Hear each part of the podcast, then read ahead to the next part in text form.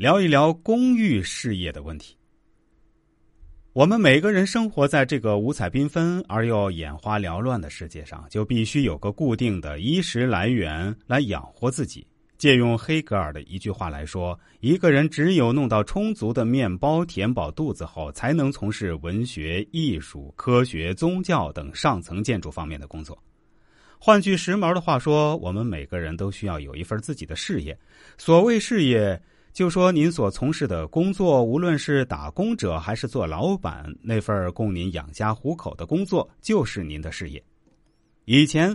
某党喜欢给老百姓洗脑说，一个人的工作没有高低贵贱之分，甚至农民和工人的工作更加崇高，因为工人大哥是无产阶级，是我们国家的执政阶级，而农民伯伯是工人阶级的天然同盟军。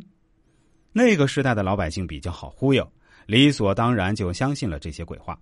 但到如今这个时代，大家会猛然发现，原来有钱、有地位、有面子才是硬道理，劳多或少。吃力不讨好的农民工人已经沦为社会弱势群体的代名词。其实谁也不必矫情做作，在这个商品社会里，没钱寸步难行，有钱走遍天下。我在这里不是吹嘘拜金主义，而是陈述一个简单的事实。或许有人会质疑，有钱不一定是好事啊！你看社会上那么多有钱人，不一样也有烦恼吗？关于这个，我想说的是，确实如此。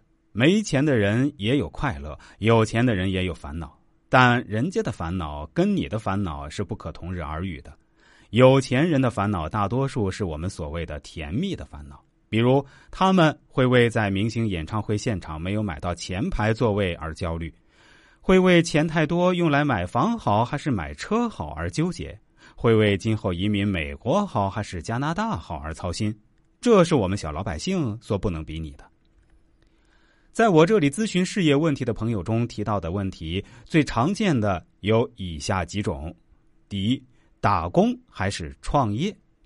或许有朋友会问，这根本就不是问题嘛？如果有钱有能力，谁不希望自己做老板啊？给人打工多累呀，而且报酬也不高。老板给你一万块，他总得给他创造几万的效益才行吧？其实总体来说，我也是比较赞同有资源有条件的人大胆去创业的。毕竟，我们这个社会年轻人已经太缺乏朝气和活力了，这从最近几年炙手可热的公务员热就可见一斑。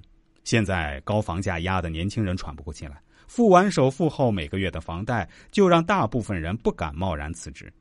如此长期以往，必然导致未来中国社会畸形发展，也让我们在国际社会中丧失竞争力和主动权。但另外一方面，创业真的不是大家想象中那么容易的。除了资金、人脉、勤奋外，还需要一定的运气成分。我们大家只看到媒体上宣扬所谓的创业致富的例子，没有看到更多人是因为创业而致贫的，并因此欠下大笔债务。这笔债可能是一辈子都偿还不清的。对于他们来说，想回到原来衣食无忧的小康生活，已经完全不可能了。这就需要一个人人生定位的过程，像唐骏一样做到打工皇帝的级别，年薪上亿，不也比绝大多数所谓的老板更风光吗？一般来说，我不建议没有过任何工作经验的毕业生一踏入社会就开始盲目创业。但是，我也比较看不惯一些明明有能力、有梦想但缺乏勇气的人，我会给他们信心和原动力。